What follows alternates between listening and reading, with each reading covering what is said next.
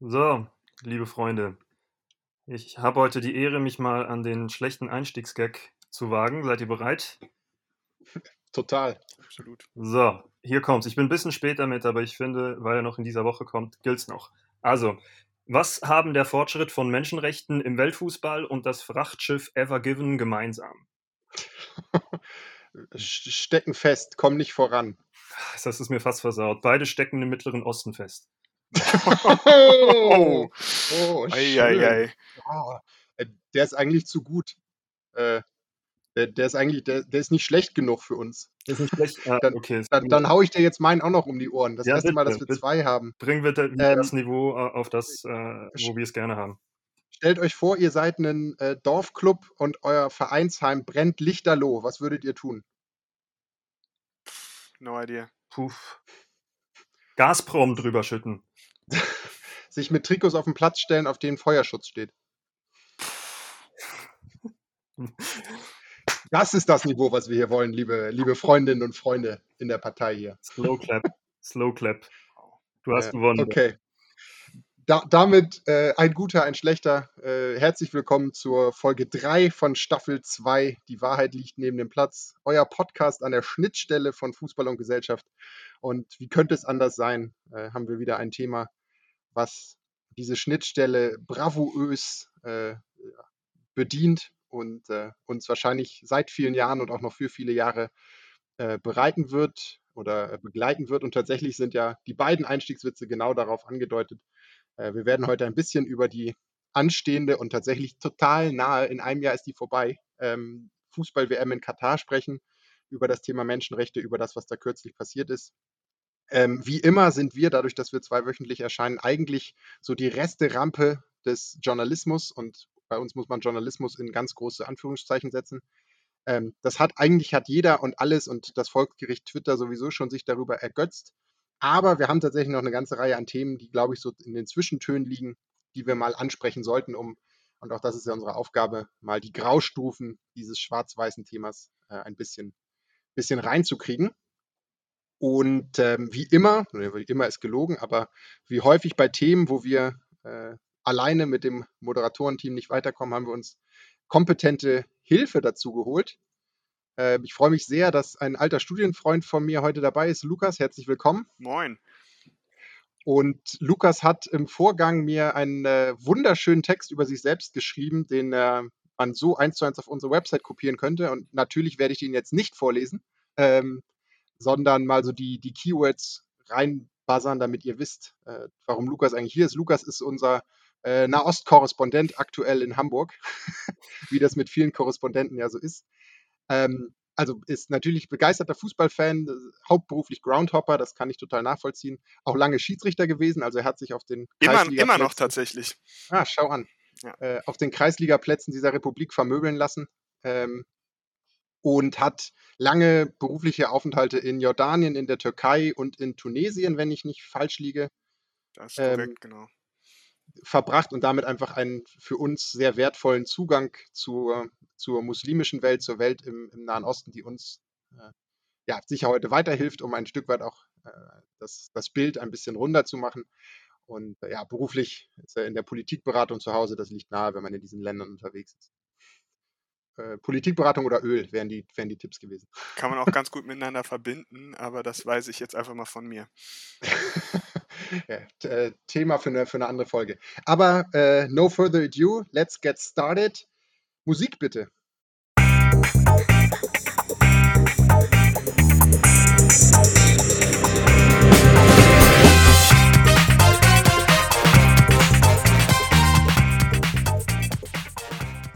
Gut, wir haben eine ganze Reihe an, an Themen und Facetten, die wir rund um dieses Thema Menschenrechte WM in Katar diskutieren können. Ich hätte mindestens drei zum Einstieg, aber ich würde sonst mal dir, Lukas, als Gast äh, die, den, das Privileg des ersten Steines geben, Den ersten Stein, den ich schmeißen soll, wenn du möchtest, ja. Ja, pf, da würde mich jetzt erstmal interessieren, was euch daran interessiert, denn Benny, wie du es ja schon gesagt hast, äh, eigentlich hat ja das äh, Volksgericht Twitter auch schon entschieden, ähm, was jetzt äh, zu tun ist und es ja auch einige Bürgerinitiativen im Netz gibt, ähm, die sagen, Katar sollte boykottiert werden. Und äh, ja, Menschenrechte ist ein breites Thema. Ich glaube, ähm, das ist so ein, äh, so ein Bereich, da kann man sich austoben. Es gibt aber bestimmt auch noch ganz viele andere Aspekte, warum man jetzt äh, Katar vielleicht äh, boykottieren sollte. Ich habe äh, mal im Vorfeld in meiner ähm, pseudojournalistischen Art äh, ein bisschen Recherche betrieben und äh, war auf der Seite von boykottkatar.de. Ähm, Wer genau. steht denn da im Impressum? Das ist äh, Bernd Dreier und noch irgendwer. Ah. Ähm, genau, und äh, der andere Kollege sollte ja zuhören. Tut mir leid, dass ich deinen Namen äh, vergessen habe ähm, ist nicht bös gemeint. Äh, nee, ähm, da gibt es im Großen und Ganzen, ähm, da gibt es im Großen und Ganzen ähm, ja mehrere Punkte. Also du hast es ja schon angesprochen, die Menschenrechtslage. Jetzt haben wir 6.500 tote Gastarbeiter. Dazu kommt dann natürlich noch sowas wie, da kann ich später nochmal im Detail drauf gehen, das Kafala-System. Ähm, dann äh, Fragen nach kulturellen Aspekten, ähm, wahrscheinlich, was irgendwie den normalen Fußballfan, äh, der vielleicht zu einer Weltmeisterschaft fährt, am ehesten interessiert. Wie sieht es da mit Alkohol beispielsweise aus? Aber es gibt natürlich viel tiefliegendere Fragen, ähm, Stichwort LGBT. Ähm, letztendlich auch die Frage, wie geht man zum Beispiel mit, äh, sollten die sich qualifizieren mit einem Land wie Israel um, äh, was Katar immer noch nicht anerkennt. Ähm, anderer Aspekt, fehlende Fußballkultur, äh, Katar irgendwie als das Eldorado des Kommerzes, Fragen nach Infrastruktur, Korruption, ähm, dann das, äh, ja, das lang, äh, langanhaltende ähm, der, der langanhaltende Vorwurf, den es schon seit 2003 gibt, äh, der Terrorfinanzierung ähm, durch Katar und, und, und. Also da gibt es äh, eine ganze Menge zu diskutieren. Deswegen äh, genau vielleicht an euch die Frage, worüber ihr zuerst sprechen wollt. Äh, also äh, nur für die Zuhörerinnen und Zuhörer, diese Folge wird äh, drei Stunden Sonderfolge. du hast tatsächlich meine Themenliste nochmal um gefühlt sechs Punkte mindestens verlängert und einige Dinge, die ich ja, jetzt wo du sagst, sie total Sinn machen, äh, LGBTIQ-Rights und so weiter. Das, da habe ich tatsächlich noch gar nicht dran gedacht, aber das sind ja, so blöd das klingt, in diesem Kontext fast schon die Low-Hanging Fruits irgendwie, weil das erwartet man in Katar fast, dass man darüber sprechen müsste. Ähm, ich würde mal mit einer provokanten Frage einsteigen und als die Debatte um Katar anfing und für mich war so ein bisschen der Auslöser der sympathische Boykott des holländischen Rasenherstellers vor ein paar Wochen, als sie gesagt haben, so, äh, wir liefern da keinen Rasen hin, und dann die Memes von äh, Spielen im, im Beachsand äh, um die Welt ging. Das war für mich so ein bisschen der Stein, der das Ganze wieder ins Rollen gebracht hat. Und für mich war die Frage, warum eigentlich jetzt, beziehungsweise warum bei Katar? Denn gefühlt ist das äh, einfach ein weiterer Schritt der, der FIFA und der WM-Vergabe oder auch der Vergabe von großen Turnieren im Generellen. Da, macht, da nimmt sich Olympia und viele andere Sportarten ja eigentlich nichts. Ähm, wenn wir die WM-Logik nehmen, in, in South Africa wurden Townships platt gemacht, in Brasilien wurden Favelas weggelegt und das, äh, das komplette, im Prinzip die komplette Legislation von der, von der FIFA diktiert. Stichwort Bier am Stadion und so weiter. Ähm, und da war so ein bisschen die Frage, gefühlt ist der Aufschrei jetzt deutlich lauter. Und da war meine, ich, ich habe noch keine Antwort, warum das so ist. Also ich habe hierzu das Gefühl, Lukas hat hierzu schon sehr viele Punkte genannt, welche problematisch sind. Ähm, ich denke, dass die Vergabe an Katar wirklich jetzt das Ganze auf die Spitze getrieben hat, noch wegen zwei zusätzlichen Punkten. Und zwar A, dass es halt diesmal wirklich nachweislich auf korrupten Wege vergeben wurde. Es war ja auch, ähm, also es war ja in diesem Zuge, wo es dann die ganze Affäre um äh, den äh, unseren Schutzheiligen Sepp Blatter in der Schweiz ähm, ging und alles, was da drumherum passiert ist. Und ich glaube, im Kern ist es dann auch, abgesehen, ähm, also zusätzlich noch zu den ganz offensichtlichen menschenrechtlichen Vergehen, und Ben, du hast es genannt, in, in Brasilien, Südafrika war das beispielsweise auch schon so ein, ein Riesenthema. Ähm, Aber diese mangelnde Fußballkultur, die Lukas ähm, vorhin schon angesprochen hat. Es hat einfach null Fußballbezug, dass man noch das Gefühl hat, man bringt dort eine WM zu einer Bevölkerung, was meiner Meinung nach sowieso ein komplett überholtes Narrativ ist. Aber das war in den Köpfen der Leute, die haben gedacht, okay, Fußball-WM in Brasilien, das passt. Fußball-WM in mhm, Südafrika, mhm. das könnte noch passen. Aber in Katar, und jetzt wollt ihr den ganzen Mist noch in den Winter verlegen und unsere Saison unterbrechen, Hauptsache für Sponsorengeldern und wirklich auch nur eine ganz kleine reiche Elite, die davon profitiert. Ich glaube, das ist vielleicht so ein bisschen der, der Tropfen, der das fast zum Überlaufen äh, Überlaufen gebracht hat und dass deswegen der Aufschrei jetzt einfach noch einiges größer ist. Ja, ich weiß gar nicht genau, ob das, äh, also vielleicht Roman, ähm, ich will jetzt nicht zum Apologeten äh, von Katar ähm, werden, aber ich habe vorhin tatsächlich mal geguckt, Fußball ist tatsächlich die äh, beliebteste Sportart in Katar und äh, seit 2000 ist die katarische Fußballnationalmannschaft bei jedem einzigen, äh, bei jedem Asian Cup äh, dabei gewesen, hat 2019 das Ding sogar gewonnen und im Vergleich zu anderen Sportarten, wo die Kataris sich ja relativ äh, relativ offensiv auch ausländische Spieler eingekauft haben, also Stichwort Handball beispielsweise, ähm, hat die FIFA das ja unterbunden. Nichtsdestotrotz äh, trifft es natürlich schon äh, so ein bisschen darauf zu, dass man sagt, boah, das ist ein Land, was ähm, zu Vergabebeginn auf Weltranglistenplatz 153 gestanden hat, mhm. ähm, dass da, ähm, was soll das jetzt? Und ähm, ja, ich vielleicht um, um, um Bennys Frage mal ähm, nochmal aufzugreifen, ich persönlich ähm, mit vielleicht auch einem, einer gewissen Sympathie auch für die Region, ähm, kann das ähm, auch nur teilweise verstehen, warum das jetzt passiert. Ich glaube, irgendwann, äh, irgendwann muss es passieren und ich glaube, da hat ähm, die ähm, da hat die FIFA auf jeden Fall jetzt den Bogen überspannt, aber äh, in anderen Fällen, wenn wir jetzt ähm, fünf Jahre nach vorne gucken, WM 2026 in Kanada, Mexiko und den USA, hat man definitiv zwei Länder, die ähm, eigentlich noch weniger mit Fußballkultur zu tun haben. Dann hat man natürlich mit Mexiko noch ein Land, was da, wo es definitiv passt. Aber ähm, ja, also ich glaube, die FIFA hat es einfach komplett überrissen und ähm, da kommt jetzt der, der Boykott und äh, wenn ich sonst äh, ihn spielerisch äh, zwar sehr stark finde, aber jetzt nicht unbedingt für mich ein Sympathiebrocken ist, was Josua Kimmich gesagt hat, dass der Boykott jetzt zehn Jahre zu spät kommt, ähm, würde ich grundlegend zustimmen, denn jetzt ein Jahr vorher ist es vielleicht ein bisschen greifbarer, aber ähm, ja, jetzt ist irgendwie schon das Kind mehr oder weniger in den Brunnen gefallen. Ne? Jetzt sind die äh, ja. äh, Gastarbeiter schon, schon tot. Äh, klingt, sehr, klingt sehr zynisch, aber ja. Ja. Aber das ist, also das finde ich, ist ein wichtiges Thema, das wir auf jeden Fall ansprechen sollten. So die Rolle der Spieler. Und also ich finde, äh, und da sind wir auch bei dem DFB-Thema, keiner hat sich damit rumbekleckert und ich finde die Aussage von Josua Kimmich auch totalen Unsinn. Also nur weil irgendetwas zu spät ist, heißt es nicht, dass man es nicht machen soll. So, also äh, um in dem brennenden Hausbeispiel zu bleiben, nur weil das Haus schon fast abgefackelt ist, heißt es ja nicht, dass ich nicht trotzdem löschen muss, damit es eben nicht auf weitere Häuser übergreift.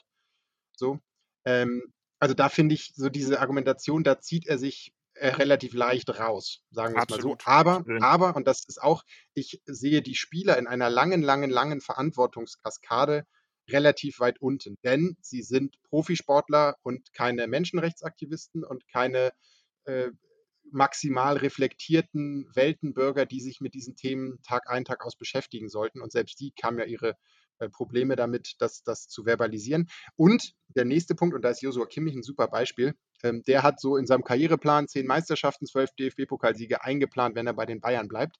Das heißt, WM und Champions League sind die einzigen beiden, wo er wirklich als Sportler, die Dinger stellt er sich vielleicht noch in den Trophäenschrank. So.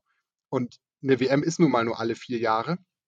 Und dass er jetzt sagt, okay, ich kann in meiner Karriere, wenn es richtig gut läuft, vier spielen, wenn es realistisch läuft, drei, ähm, dass er da jetzt sagt, oh, die eine verzichte ich halt, das verstehe ich aus sportlicher Sicht, denn man darf es ja nicht vergessen, bei allen Rahmenbedingungen für die Sportler bleibt das eines der größten Events überhaupt. Genauso wie dieser, dieser Olympia-Aufruf jetzt, Olympia ohne Zuschauer stattfinden zu lassen, wo dann eigentlich sagt, ja, kann man ja auch gleich absagen. Wir sagen, seid ihr bescheuert?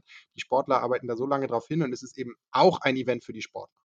Und da finde ich, in der langen, langen Verantwortungskaskade, wie gesagt, die Spieler, von denen erwarte ich es am wenigsten. So, sagen wir es mal so. Das stimmt. Ähm, da würde ich, äh, würd ich dir grundlegend zustimmen, aber äh, ich würde die Verantwortung der Spieler auch nicht ganz, äh, ganz unten sehen. Ähm, denn ähm, ja, äh, um es mal ganz plakativ 5 Euro ins virtuelle Phrasenschwein zu schmeißen, ähm, natürlich ist Sporttreiben ähm, nicht per se politisch, aber sobald halt irgendwelche Flaggen und so weiter wehen, ist das alles politisch und jeder sollte sich da dann auch seiner Verantwortung ähm, auch als Botschafter für den Sport ähm, bewusst sein. Ich erinnere mich, das war vor ein paar Wochen, als es dann diesen Twitter-Austausch gab zwischen LeBron James und Slatan Ibrahimovic, wo äh, Ibra dann gesagt hat, er kann das nicht verstehen und er findet das total bescheuert, wie LeBron James sich da zu Black Lives Matter positioniert, wo ich halt denke, ja, danke Ibra, dass braucht kein Mensch, ähm, dass du dich jetzt dazu äußerst, denn äh, letztendlich sind, wenn wir uns jetzt äh, Kinder und Jugendliche angucken, Sportler immer noch einfach ein riesengroßes Zugpferd,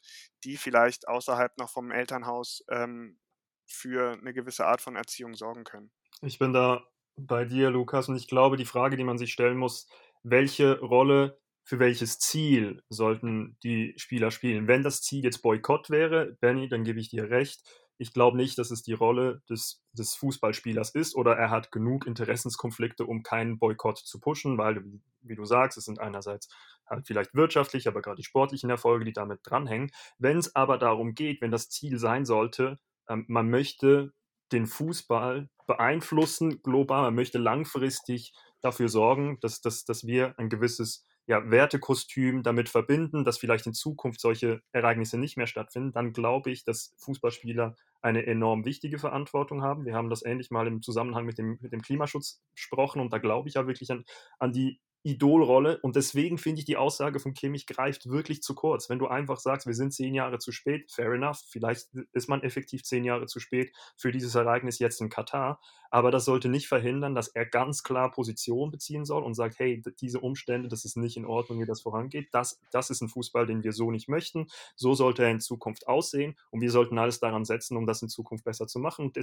entsprechend auch die Verantwortlichen ähm, ja, dass die dann dafür, dafür Rechnung tragen sollten. Also ich finde, es gibt einfach eine gewisse Grauzone, je nachdem, welche Frage man stellt, auf welches Ziel es rauslaufen sollte. Aber, also ja, bin ich, bin ich bei euch, das sind ja die berühmten Graustufen. Aber ist es dann an den Spielern zu sagen, so, da fahren wir nicht hin? Oder ist es eher, und jetzt mal wirklich klassische Rollenaufgabe, Spieler versus Verband, der, der sozusagen den Rahmen bildet, ist es an einem Verband zu sagen und gerade an einem Verband wie dem DFB, der sich übrigens Menschenrechte auch ähm, in, die eigene, in die eigene Charta sozusagen geschrieben hat. Äh, ist es dann nicht am Verband zu sagen, und ja, dann wäre es früher besser gewesen, aber meinetwegen auch noch jetzt zu sagen, nee, machen wir nicht. Ich glaube, es ist eher beim Verband. Da gebe ich dir recht, wenn es um den Boykott geht.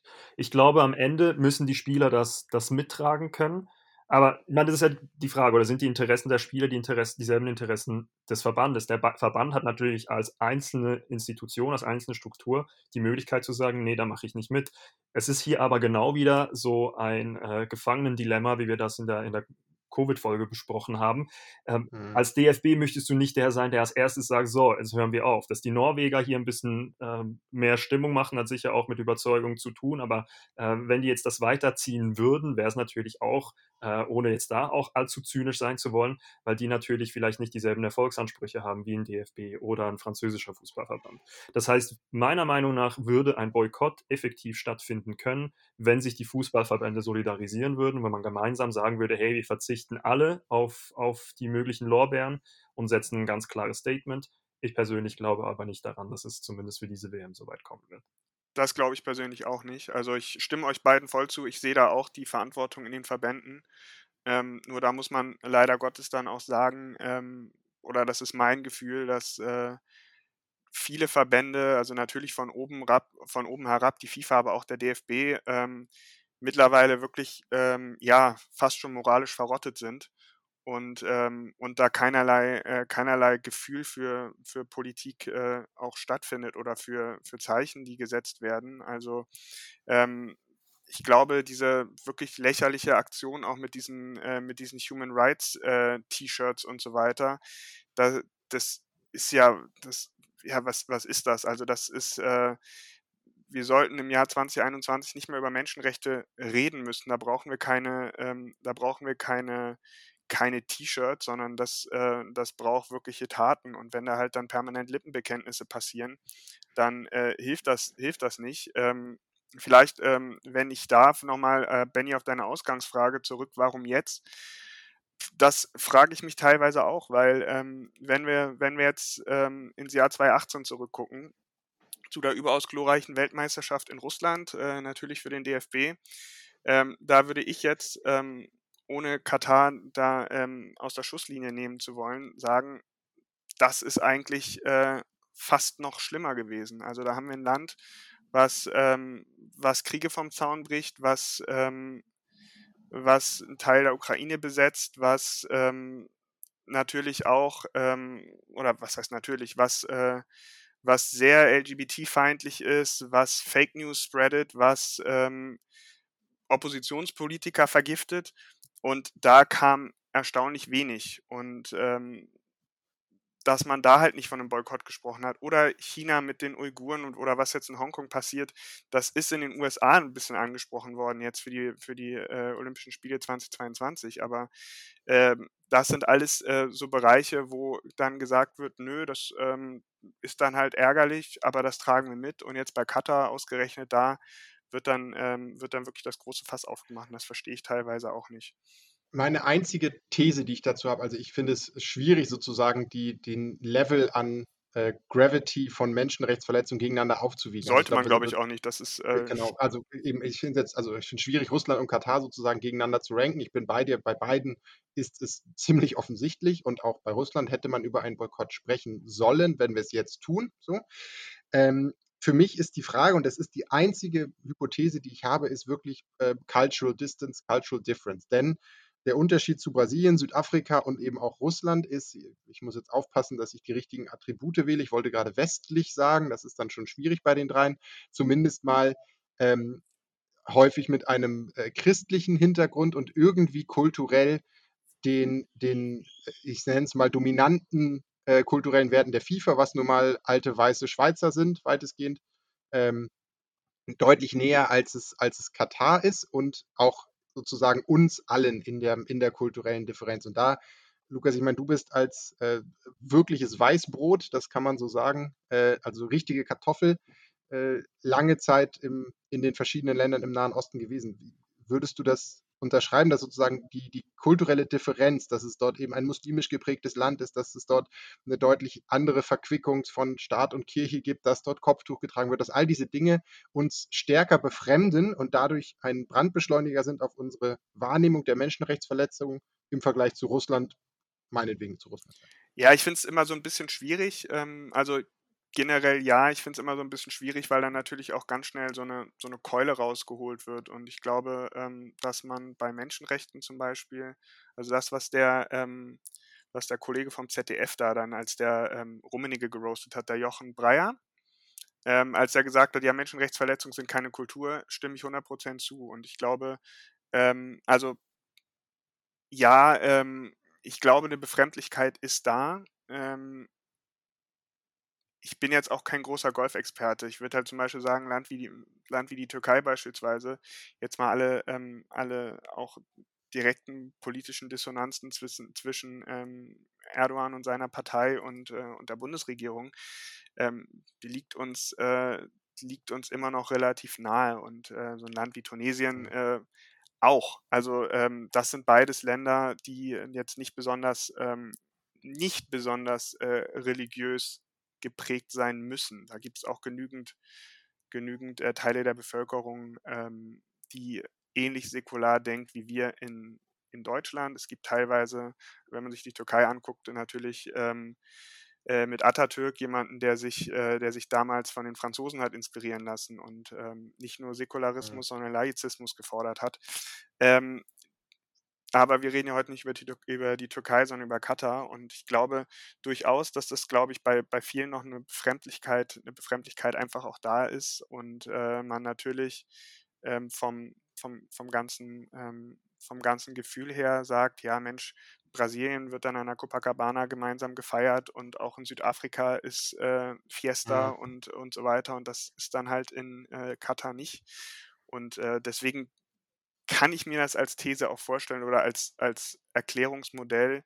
Ich würde es allerdings nicht grundlegend äh, geltend machen, weil man halt nämlich sonst ganz schnell eine Diskussion einfach auch tötet, ähm, weil gewisse Möglichkeiten sich dann auftun, zu sagen, ja, das ist doch jetzt allerdings gar nicht faktenbasiert, sondern rein emotional. Ich glaube, das ist auf jeden Fall mitschwingen kann. Das, ich glaube, da kommt es eben noch auf, auf die Frage zurück, ist das Modell Weltfußball, wie wir es haben, ist es wirklich so universell oder ist es eben doch sehr stark westlich geprägt? Ich glaube, dass es bei Russland versus Katar durchaus eine Rolle spielen kann, was mir auch vorstellen kann, auf Öffn also auf, äh, ja, in der öffentlichen Wahrnehmung, was mitschwingen könnte, ist, dass Russland vier Jahre zuvor schon die Olympischen Winterspiele ausgetragen hatte und deswegen war das Thema nicht mehr so brennend. Also es kam ja dort schon diese Diskussion drum herum, aber man hat es mhm. irgendwie über die Bühne gebracht, die Leute haben es wieder vergessen und deswegen war das nicht so ganz neu. Aber ich glaube, hier würde ich gerne auf ein Thema zu sprechen kommen und da würde mich auch sehr interessieren, was ihr dazu sagt, weil ich finde es eben, man, es ist absolut klar, es gibt sehr viele Dinge, die in Katar vorgehen, sind nicht in Ordnung. Es sind Zustände, die man wirklich universell als ähm, nicht genügend oder schlecht bezeichnen kann. Und gleichzeitig ist ja die Grundidee, dass eben die Fußball-WM in alle Ecken der Welt transportiert wird und dass man dort den, den Fußball auch zugänglich macht, eigentlich eine gute, eine gute Sache. Und die Frage ist dann eben, wo zieht man die Grenzen? Was sind dann Umstände, wo man sagen muss, hey, das ist nicht, das ist nicht in Ordnung? Und ich glaube, in Katar gibt es gewisse Dinge, die wir eingangs schon angetönt haben. Äh, Risiken für Fans, was zum Beispiel öffentliche Versammlungen angeht, für LGBTQ. Fans, ähm, der reine Umstand, wie die Stadien, die Infrastruktur gebaut wurde. Aber etwas Spannendes finde ich dann, ähm, ähm, ich hatte letztens ein Interview gesehen mit dem CEO der, der Katar-WM, ähm, der dann zum Beispiel sagt, ja, also wir haben hier ja trotzdem auch unsere gewisse kulturelle Gegebenheiten.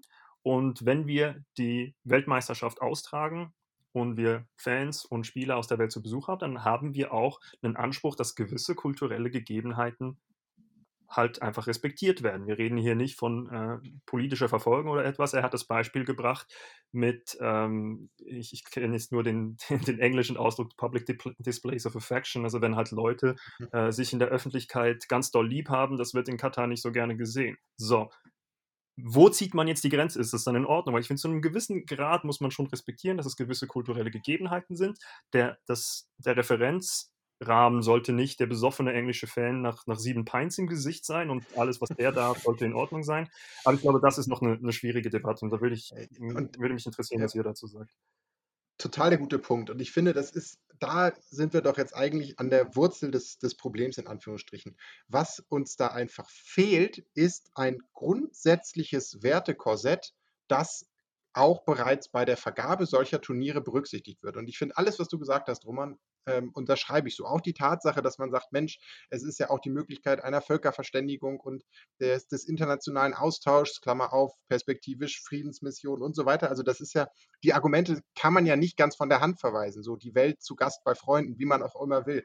Und wir haben ja auch das ein oder andere große Turnier unabhängig von der Vergabe erlebt, wo dieser wo diese Völkerverständigung im eigentlichen Sinne wirklich in den, in den Spielorten stattgefunden hat, was ja toll ist. Aber und das ist eben der Punkt. Du kannst sie nicht, diese Vergabe und sozusagen das, wo, wo darfst als nächstes, kannst du nicht nach Wild-West-Methoden und rein kommerziellen äh, Aspekten, wie es die FIFA im Moment tut, sondern da muss in meiner Wahrnehmung ein ganz klares Wertekorsett dahinter stehen. Und wenn man ehrlich ist, sind wir da an der Wurzel der globalisierten äh, Menschheitsgeschichte.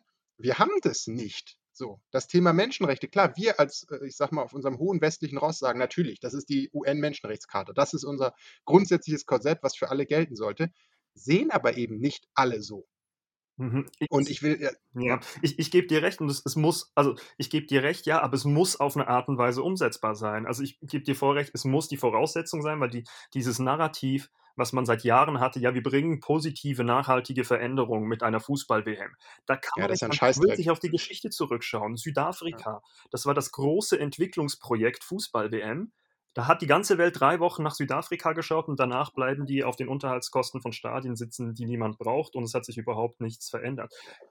Aber ich glaube, es muss, es, es muss umsetzbar sein und es muss zumindest auch schon mal ein Eingeständnis sein, dass gewisse Kriterien einfach erfüllt sein müssen und dass man das neben nicht nur dann ex post so macht, dass man sagt, okay, gut, jetzt geben, geben wir den Fußball äh, dahin äh, und dann schauen wir schon, wie das, wie das dann besser wird. Und die FIFA hat das nicht, die UEFA hat das nicht. Ein super äh, Beispiel dafür fand ich immer noch das Europa League-Finale 2019 in Baku in Aserbaidschan, äh, mhm. als Arsenal äh, Hendrik Mikitarian zu Hause lassen musste, weil er Armenier war und als Arsenal-Fans rund ums Stadion angehalten wurden von der Polizei, weil sie Mikitarian-Shirts getragen haben. Wenn du weißt, das ist einfach so ein Beispiel, wo das gegeben ist, das ist ein Ausschlusskriterium. So kann das nicht sein. Und dann muss man irgendwo die Graustufen finden, um doch genügend lokale, kulturelle Gegebenheiten respektieren zu können. Absolut. Ich finde das, äh, ich finde diesen, diesen, diesen Begriff des Wertekorsetts unglaublich wichtig. Und ja, haben wir leider nicht. Und äh, ja, provokant gesagt hat man das Gefühl, der einzige Wert, der jetzt gerade ähm, bei äh, FIFA und auch bei UEFA ist, ist tatsächlich das Geld. Und Roman, ich glaube, dein, dein Beispiel aus Baku ist, ähm, passt, da, passt da perfekt hin. Es kann doch nicht wahr sein, dass ein Spieler, der sich wirklich, ähm, der sich, der sich sportlich qualifiziert dafür, ähm, dass der zu Hause bleiben muss, weil, ähm, weil die beiden Länder im eingefrorenen Konflikt beziehungsweise dann ein Jahr später im, im offenen Konflikt wieder miteinander stehen.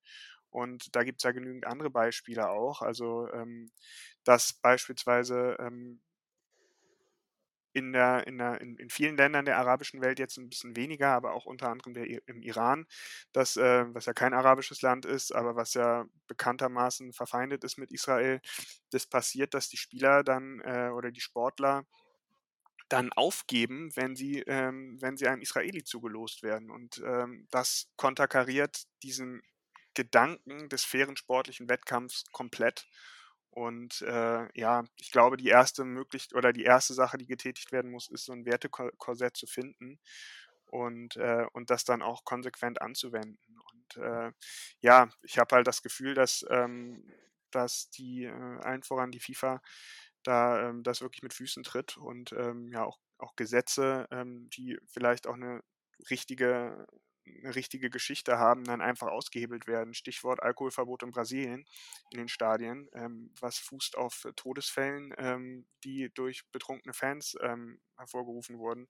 Dann wird das einfach mal ausgehebelt für die Weltmeisterschaft, weil Budweiser ja bitte äh, ihr Bier verkauft oder das, was sie Bier nennen, verkaufen wollen.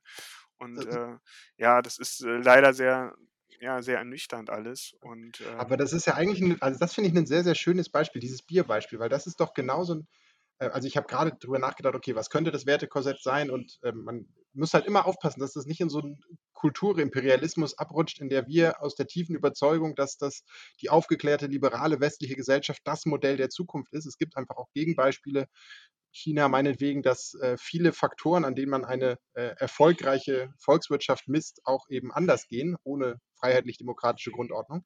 Da ist das Bierbeispiel ein sehr schönes, weil die Tatsache, dass eben zu einem Fußballspiel Bier, Klammer auch, auch im extensiven Konsum, Klammer zu, dazugehört, ist ja nun wirklich eine westliche Errungenschaft. Ich will jetzt nicht die, die Geschichte des Biers aufrollen, aber es gibt eben auch äh, Länder, in denen Alkoholkonsum bei öffentlichen Veranstaltungen nicht dazugehört. So. Und das ist doch jetzt ein schönes Beispiel, wo ich sage, mein Gott, lass uns, scheiß doch der Hund drauf. Ich kann ein Fußballspiel auch gut ohne Bier genießen. Ist was anderes, ja, aber jetzt mal allen Spaß beiseite und mir fallen viele Witze dazu ein. Ähm, das finde ich ist so ein klassisches Beispiel, wo man sagt, gut, wenn in einer Kultur eben Alkoholverbot in der Öffentlichkeit ist, dann finde ich das ein Beispiel, wo man sagen kann, okay, das ist dann lokale Gegebenheit. Punkt. Genau, also da wird ja auch keiner groß äh, diskriminiert. Ähm, und ähm, ja, also ich finde, das ist äh, das. Jetzt, jetzt gibt es äh, natürlich wahrscheinlich wieder die, die sagen, äh, Alkoholkonsum ist mein äh, Grundrecht, das ist äh, meine Freiheit. Ja, aber das ist ähm, in den USA beispielsweise, wenn man dann nochmal ein anderes Land nimmt, äh, aus unserem Wertekontext auch, auch nicht so. Da ist Alkoholkonsum in einigen Staaten in der Öffentlichkeit auch verboten. Oder also, die berühmten Milch, Milchtütenstaaten. Das ist das Bier 20 Dollar. Oder so, genau. ja. Ähm, ist schön, schön, wie wir jetzt, also äh, ich meine, das Bierbeispiel ist natürlich ein profanes, aber das hilft ja manchmal, weil es doch auch zeigt, wie, und äh, eben das Brasilien-Beispiel ist ja sehr schön, wo wirklich in die Gesetzgebung eingegriffen wurde, damit, und jetzt ist es tatsächlich so, das kommerzielle Wertekostüm der FIFA auf diese nationale Gesetzgebung gestülpt werden kann. Und da drehen sich dann Logiken um für mich. Also es kann einfach nicht sein, dass ein Sportverband anfängt, äh, die, die tiefen gesetzgebenden Strukturen einer Gesellschaft zu untermauern. Ja, oder in Südafrika gibt es ja auch noch das Beispiel, dass ähm, dann Straßenhändler, die äh, Streetfood verkauft haben, ähm, im Umkreis von anderthalb Kilometer von den Stadien verbannt wurden ähm, und nur zertifizierte ähm, Gerichte und Speisen äh, da vertickt werden durften, durften, was ja ein absoluter Quatsch ist, wenn man dann halt auch hört von der FIFA, ja, wir sehen ja unsere Turniere auch irgendwie als Möglichkeit der, der Entwicklung. Also wenn man jetzt mal, ähm, wenn man es jetzt mal ganz salopp sagt, ist, äh, ist die Entwicklungslogik der FIFA in diesem Fall ähm, wirklich äh, reinster Raubtierkapitalismus. Ähm, im, im Sinne von, ja, wir stellen euch Infrastruktur hin und finanzieren das vielleicht mit. Die Unterhaltskosten dürft ihr nachher selber zahlen und im Zweifel könnt ihr damit gar nichts anfangen, aber die ganzen Gewinne, die jetzt aus diesem direkten die aus diesem, äh, die aus diesem direkten Event rauskommen, die ziehen wir halt raus. Also auch Stichwort Steuerfreiheit und so weiter. Das ist doch, äh, also es ist leider Gottes wirklich pervers und ich habe es ja im, im, Vorgespräch auch schon gesagt, mir hat jetzt da ein bisschen die Recherche im Vorfeld echt den Spaß an sämtlichen äh, sportlichen Ereignissen in den nächsten Jahren genommen. Ähm, und äh, ja, ich habe da auch irgendwie, ich habe eine Idee, wie man, wie man dieser ganzen Sache, glaube ich, generell Herr, Herr werden kann, aber da kommen wir vielleicht später noch zu. Also ich muss mich erstmal jetzt schon die ganze Zeit zurückhalten, dass ich keine Biersprüche machen darf, nachdem Benny hier den Doch, bitte, komm. Also wir, wir müssen ja die ganze Klaviatur bedienen. Komm. Nee, nee, es ist gut. Es ist, nee, ich wollte ich wollt eigentlich das aufgreifen, was Lukas eben gesagt hat. Und ich glaube, jetzt auch mal so dahin kommen, wenn wir uns jetzt die Frage stellen, okay, wir haben jetzt festgestellt, ähm, die FIFA hat offensichtlich ein Selbstreflexionsproblem oder hat einfach die Struktur, das strukturelle Problem, dass sie aufgrund ihrer ihrer kommerziellen Ausrichtung sich hauptsächlich nach Sponsoreninteressen und wirtschaftlichen Interessen richten und bisher halt einfach trotzdem, trotz allen ja, äh, Problematiken und, und öffentlichen Protesten damit fahren konnten und vermutlich das auch so in weiter, weiter in Zukunft tun werden. Also die Frage ist, was müsste sich ändern und vor allem, wer hat die Befugnis dazu, die Macht dazu, irgendetwas anders zu gestalten. Und wir haben eingangs schon das Thema von den Spielen, die Rolle der Spieler, Rolle der, der Verbände ähm, angedeutet, eben, dass, dass dort mal ein Zeichen kommen müsste. Die Frage wäre halt auch, rein von einem kommerziellen Hintergrund, wie sieht's, wie sieht's mit Sponsoren aus? Also so, ich, ich habe eben auch wieder so le leider ein bisschen so die zynische These, dass unterm Strich eben dennoch ein Budweiser, McDonalds, Gazprom äh, und Co. mehr an Markenbenefit aus so einer WM ziehen werden, als sie an Schaden davontragen, weil sie eben die Bösewichte hinter der, der globalisierten, kommerziell ausbeuterischen FIFA sind. Gleichzeitig, wenn dort etwas passieren würde, wenn dort gewisse Zeichen gesetzt werden würde, dann könnte das die FIFA äh, letztendlich zum, zum Umdenken auch anregen. Aber ja, das, ich, ich sehe da irgendwie noch nicht, noch nicht gerade den, den Silberstreifen am Horizont, wie sich das strukturell ändern könnte. Das, äh, glaube ich, ist auch, also ich sehe das äh, ähnlich wie du und ich würde da jetzt einfach mal die steile These auch aufstellen, dass, ähm, dass viele von diesen Sponsoren halt selber, ähm, um jetzt mal im schönen populistischen Sprech zu bleiben, selber Dreck am Stecken haben. Ähm, was ich mir halt überlegt hatte, ähm, oder was heißt, ich habe es mir überlegt, ich habe es tatsächlich äh, gelesen in einem, in einem, Artikel in der Zeit vor ein paar Wochen und ich fand es ganz spannend, die Idee. Ähm, in, in Deutschland wird jetzt ja ähm, in einer Tour über das Lieferkettengesetz diskutiert. Ich weiß nicht, ob das in der Schweiz auch ähnliche Bestrebungen gibt. Ähm, aber ja, gab es äh, eine schöne Initiative. Genau, und äh, dass, ja. äh, dass man da halt, äh, dass man, dass man sowas ähnliches halt auf die Vereine und auch die Verbände anwendet und dass man sagt, dass es halt nicht mehr so ist, dass sich dann ähm, nehmen wir mal, nehmen wir mal unser, unser Lieblingsbeispiel, weil wir sie alle nicht mögen, der FC Bayern, ähm, der FC Bayern äh, erstmal äh, eine ganze Menge äh, Geld erwirtschaftet, was ähm, unter anderem dann auch mit äh, Partnern passiert, die vielleicht nicht so ganz sauber sind und sich dann am Ende als äh, Saubermann hinstellen, weil sie Benefizaktionen machen und Geld spenden. Und wenn man halt im Vorfeld sagt, man erwirtschaftet äh, Geld und man soll auch Gewinne erwirtschaften, das ist ja auch alles richtig und, und gut und normal. Aber diese erwirtschafteten Gewinne sollten eigentlich direkt schon aus einigermaßen sauberen ähm, Quellen kommen. Und, ähm, und äh, es wird eine Art ähm, ja, Sustainability äh, Department geschaffen in den Vereinen, in den Verbänden, dass man da einen Blick drauf hat. Das würde ich ganz charmant finden. Ist super schwierig umzusetzen, wahrscheinlich unmöglich und wird nie passieren. Aber das wäre so eine Möglichkeit, um einfach auch das Ownership ähm, zu verteilen und zu sagen, jeder gibt dann seinen Teil mit dazu und dann wird äh, der Sponsor Qatar Airways mal, mal angeguckt und dann wird geguckt, wie die, ähm, wie die Flugbegleiterinnen und Flugbegleiter äh, beispielsweise behandelt werden. Oder was weiß ich, Gazprom, ähm, Gazprom, wenn die, äh, wenn die ihre, ihre Ölfelder dann äh, exploiten. Das wäre für mich eine ganz schlaue Sache. Ja, ich bin, also eigentlich ich finde es einen spannenden Gedanken und du hast es ja so äh, am Anfang lapidar gesagt, ja, die haben auch Dreck am Stecken, stimmt natürlich. Und vielleicht ist auch das im Prinzip ein, ein systemisches Problem. Und dann ist die FIFA und dann sind solche, ähm, solche Vergaben eigentlich nur noch ein Symptom eines dahinterliegenden Problems, nämlich des strukturell und tief verankerten ähm, Priorisieren von rein wirtschaftlichen Profiten über Dinge wie Menschenrechte, wie Umweltschutz und so weiter. Ich meine, wir sehen natürlich äh, Tendenzen, oder anders gesagt, vielleicht ist das Grundproblem, und da bin ich nicht der Erste, der das sagt, liebe Grüße an Karl Marx, vielleicht ist das Grundproblem der Kapitalismus. So, in dem eben eine deutlich zu monolithische Profitlogik auf monetären Werten beruht und in denen andere Werte, die ein Unternehmen ja durchaus schaffen kann, Stichwort Purpose und so weiter, wie konsequente Beachtung der Menschenrechte, wie konsequente Nachhaltigkeit und so weiter, ähm, dass das einfach nach wie vor die krassen Außenseiter sind und sich dann eben ein CEO vom Heineken und von Gazprom und weiß, wer, wer noch eben große Sportevents managt, mit den Blatters dieser Welt hinsetzt, abends in einer Zigarre, Club und, und Whisky und sagt, ah ja, guck mal, da haben wir wieder 5% rausgezogen, indem wir da die äh, Gastarbeiter in Südostasien ausbeuten. So, weil also wenn es, wenn es sozusagen in diesen Kreisen die Regel ist, dann ist Katar tatsächlich einfach nur ein weiteres Symptom würde ich tatsächlich sagen, Katar ist ein Symptom und äh, vielleicht, um mir dann jetzt bei meinem Arbeitgeber auch noch ein paar Lorbeeren einzu, einzuheimsen. Ähm, ja, Kapitalismus per se ist ja auch gar nichts Schlechtes. Also wenn man dann mal von unserer guten sozialen Marktwirtschaft spricht, die wir ja versuchen in, äh, in Deutschland auch anzuwenden, dann äh, kann man sagen, ja, Kapitalismus kann ja auch mit Verantwortung ähm, mit Verantwortung äh, einhergehen. Und äh, ja, Benny, wir beide sind ja Nordlichter. Die Idee des ehrbaren Kaufmanns ähm, kommt ja von uns.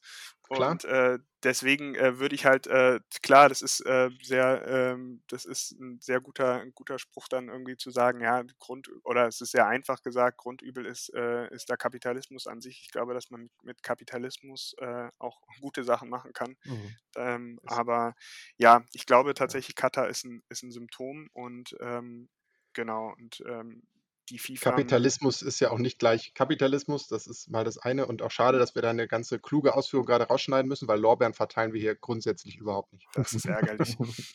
Schade, ich wollte gerade noch mit Lorbeeren für den Arbeitgeber starten.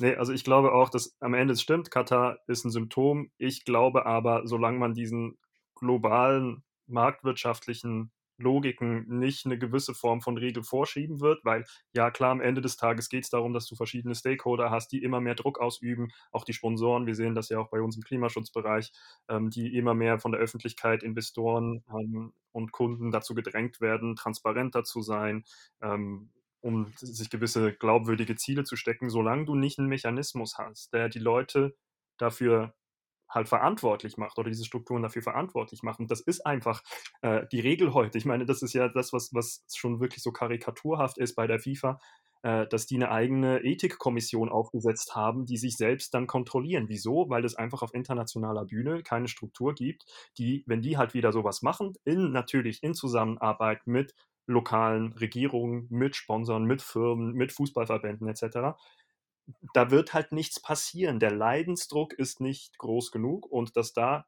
eben gleichzeitig, das ist ein Symptom, da, da gibt es einfach diese treibenden wirtschaftlichen Interessen dahinter. Und ich glaube, da bräuchte es ein bisschen mehr. Und solange man das halt einfach so laufen lässt, glaube ich, wie gesagt, nicht, dass es zumindest kurz- bis mittelfristig sich was ändern wird daran.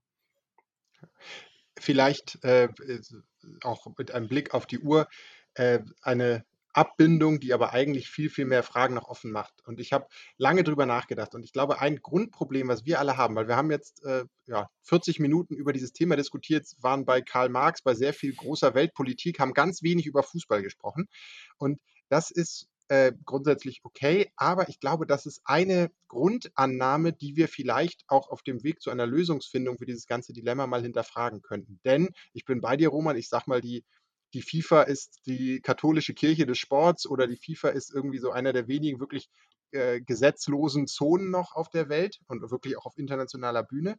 Aber wir kommen alle nicht mehr an den Punkt, dass wir Fußball und FIFA trennen können. Denn für uns ist WM, für uns ist all das Schöne, was ja so eine WM und der Austausch der Nationen und auch der sportliche Wettkampf und auch der äh, freundschaftliche Wettbewerb der Fans untereinander, das sind ja tolle, tolle Events aber die sind für uns immer und bedingungslos geknüpft an die FIFA. Warum können wir, und das ist jetzt äh, Aufbeschwören einer Basisbewegung, warum können wir als die vielen, vielen Millionen Fußballfans, die das global ablehnen, was die FIFA tut, nicht an den Punkt kommen? Oder anders gefragt, warum ist nicht jeden Freitag, äh, Fridays for Football, I don't know, an der, an der FIFA-Zentrale in Zürich. Warum marschieren da nicht, äh, gut, die Schweizer marschieren selten, aber äh, warum, warum marschieren da nicht die globale äh, digitale Bevölkerung auf und warum schafft man es nicht, eine neue, ich will jetzt nicht sagen Verbandsstruktur, weil dieser, dieses Wort ist schon so belegt, eine, eine neue Art internationale Nationalmannschaftsturniere zu organisieren und bei dem, ähm, wenn wir gerade dabei sind, meinetwegen auch noch internationale Clubturniere, dann haben wir das Problem auch gleich gelöst, ähm, die eben auf Grundwerten wie Nachhaltigkeit, wie Menschenrechten und so weiter beruhen kann. Und natürlich machen dann einige Länder nicht mit, okay, fein. Aber äh, das ist so, also äh, das, das Bild, was ich habe, wir sind irgendwie auf einer Pferderennstrecke und in der ersten Kurve steht ein Mann mit einem Schrotgewehr, mit einem dicken FIFA-Logo auf dem Shirt und schießt die Pferde alle tot und wir gucken, oh, ist die Kurve zu steil, oh, sind die Tribünen irgendwie blöd gebaut, warum kommen die Pferde nicht ins Ziel? Die Antwort ist die FIFA. Ich denke, dass da hast du recht. Wieso? Ich glaube, es gibt diverse Gründe und ich glaube, da, da müsste man wahrscheinlich nochmal eine separate Folge dazu machen, ähm, weshalb das so noch nicht der Fall ist. Ähm, vielleicht kann man noch auf dem Punkt dann aufhören oder mal, was, was ich noch sagen würde, ist, es wäre schön, wenn man es wenn anders machen könnte und wer weiß, vielleicht aufgrund dieser Bewegung wird es effektiv alternative Bestrebungen geben, die vielleicht auch die FIFA dann nicht mehr, ähm, nicht mehr notwendig macht, nicht mehr auf den, auf den Plan bringt. Ich finde es generell gut, dass wir in der Öffentlichkeit so die FIFA an den Pranger stellen und eben nicht diese Trennung von Fußball und FIFA machen, weil das zeigt eben, dass der Fußball doch ziemlich in großer Verbreitung mit gesellschaftlichen Werten zusammenkommt. Und ich denke, diese Bestrebung sollte weiterhin stattfinden und dann hoffen, dass man inkrementell langfristig doch etwas Gutes bewegen kann, wenn eben nicht etwas anderes zustande kommt. Und wenn wir wirklich etwas tun wollen, wenn es jetzt nicht darum geht, ich denke, global einen neuen Verband zu gründen und da was umzusetzen, wird schwierig.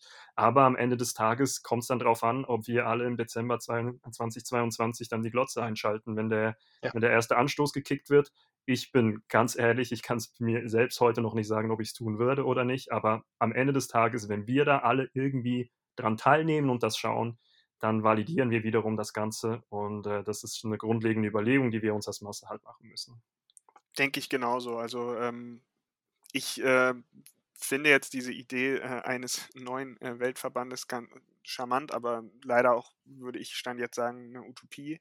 Ähm, gut, man hat auch gedacht, dass andere, dass andere Sachen ähm, utopisch sein werden, deswegen äh, ist da vielleicht ein bisschen Idealismus gar nicht schlecht. Ich glaube aber, genau, es ist in der Verantwortung eines, eines jeden, ob man sagt, man ähm, konsumiert das auch noch mit oder nicht. Und ähm, sowieso, so wie Roman das gesagt hat, ähm, ich bin mir auch noch nicht sicher, ob ich es gucken werde 2022. Ich habe schon bei der Weltmeisterschaft in Russland wenig geguckt, aber ähm, das Finale habe ich natürlich auch geguckt. Und äh, ich bin mir, also ich kann es mir auch vorstellen, dass ich mir das WM-Finale 2022 angucken werde. Auch wenn ich jetzt sagen würde, äh, nie im Leben, aber wenn es mich dann am Ende doch catcht und da sind wir, glaube ich, dann alle zu sehr Fußballfans, ähm, wenn dann dann äh, Neymar gegen Mbappé spielt und das ein, äh, und die beiden äh, beide komplett ähm, das Turnier zerschossen haben vorher, dass man dann sagt, diesen Showdown, den möchte ich mir doch bitte auch geben. Also du meinst Shakiri, genau. wenn die Schweiz im Finale steht, oder? genau, absolut. Ah, und jetzt sind wir wieder in, in der Utopiewelt. Nee, aber also ich bin ja bei euch und auch ich werde mir sicherlich das ein oder andere Spiel angucken. Ähm, leider klappt es ja nicht. Aber genau das, ich will als Fußballfan, und zwar Fan des Sportes, nicht des Verbandes oder des wie auch immer, will ich irgendwann mal an den Punkt kommen, wo ich mir diesen beschissenen Konflikt auflösen kann, wo ich sagen kann, ja, ich kann Fußball gucken, ohne dass die FIFA dahinter steht. Und meine, mein, einziges Appell, mein einziger Appell ist, lass uns doch mal über Formate nachdenken, in denen die FIFA nicht das Monopol hat auf die Ausrichtung von Turnieren. So. Finde ich gut. Ähm, um noch einmal den, um noch einmal hier ordentlich Wasser in den Wein zu kippen. Benny, weil du das ja auch äh, weißt. Ähm, ich trinke doch nur Bier, haben wir das schon gelernt jetzt. ich, dachte, du, ich dachte, du bist ein bisschen äh, fancier geworden. Nee, ähm, um äh, nochmal ein ganz neues Thema aufzumachen und dann direkt wieder zuzumachen. Ähm, Stichwort Einfluss der FIFA. Äh, Wilhelmshaven, die damals zwangsabgestiegen sind aus der Regionalliga oh, ja. Nord äh, nach einem FIFA-Urteil. Also so, so weit runter geht es dann. Ähm, so, so ja. weit runter geht der Einfluss der FIFA und das alles zu beschneiden, halte ich für sehr langwierig zumindest. Schneiden ist ein super, super, super Stichwort. Äh, wir müssen leider an dieser, an dieser Stelle die Diskussion schneiden, denn wir haben wie immer noch eine sehr, sehr witzige Kategorie. Äh, aber wie so häufig, das Thema wird uns weiter begleiten. Und ich glaube, auf dem Weg nach Katar äh, werden wir das Thema das ein oder andere Mal noch, noch aufgeben. Und äh, ich habe noch eine ganze Reihe an Punkten, aber wie immer läuft uns die Zeit davon. Von daher würde ich jetzt mal sagen, Musik ab.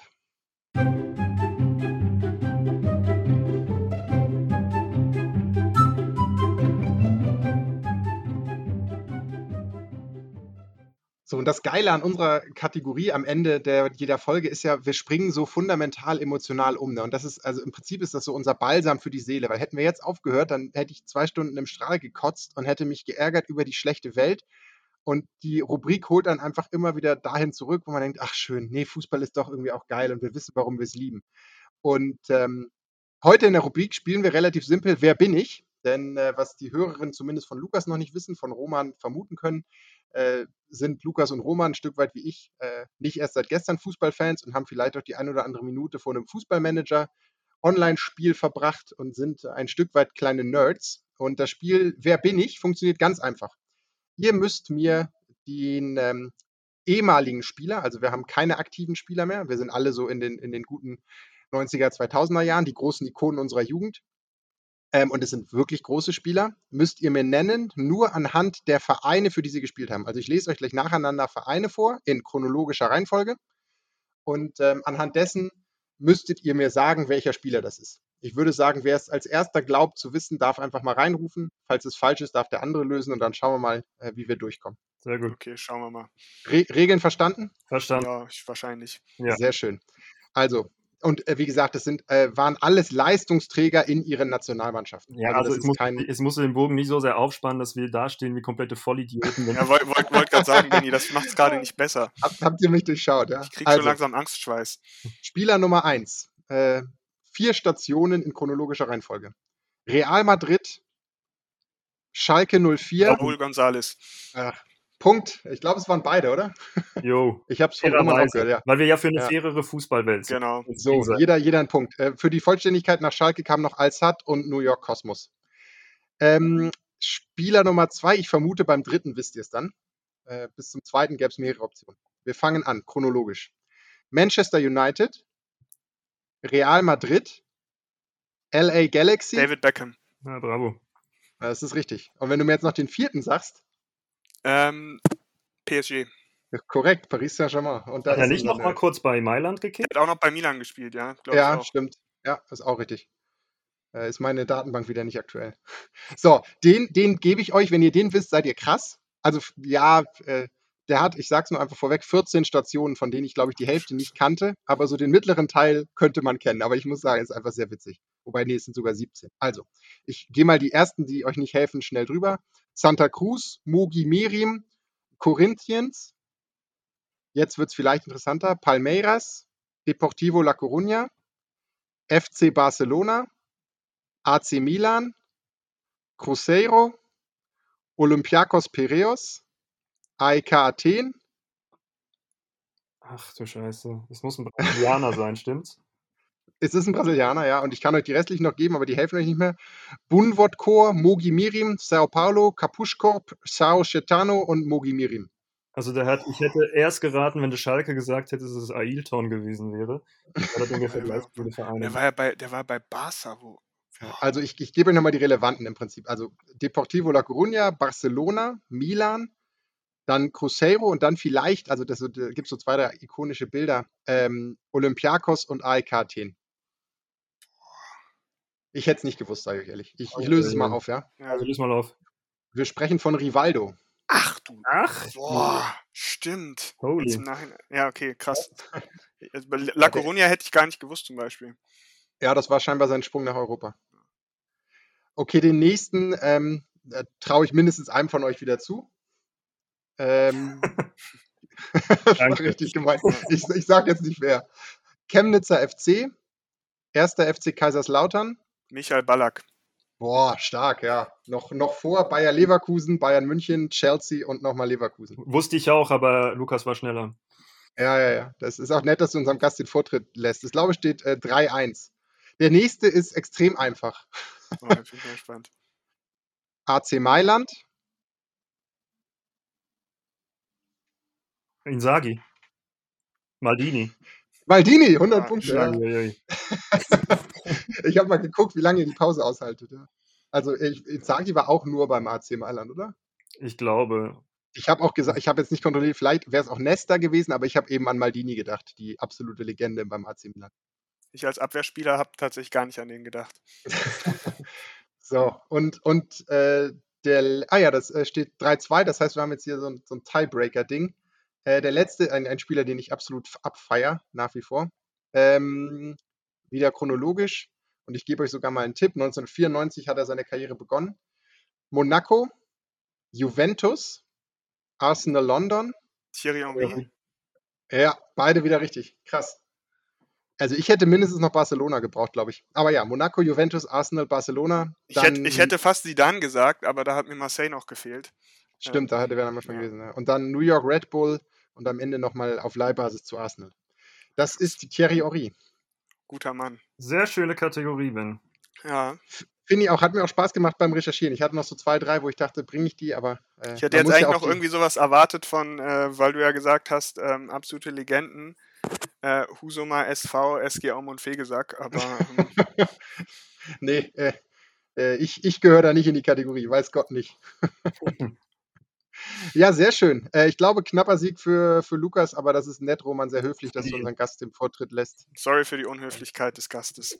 Du hast dich nicht blamiert. Kein und Problem. bei zwei Teilnehmern. Ich bin vertraglich daran gebunden, dich gewinnen zu lassen. Also ich mir fast gedacht. herzlichen Glückwunsch. Sehr schön. Hat wie immer Spaß gemacht, ihr Lieben. Danke euch. Ähm, noch einmal der Hinweis an die Zuhörerinnen und Zuhörer. Ihr findet uns auf allen Social Media Kanälen, Insta, Twitter, unsere Website äh, neben dem Platz.de.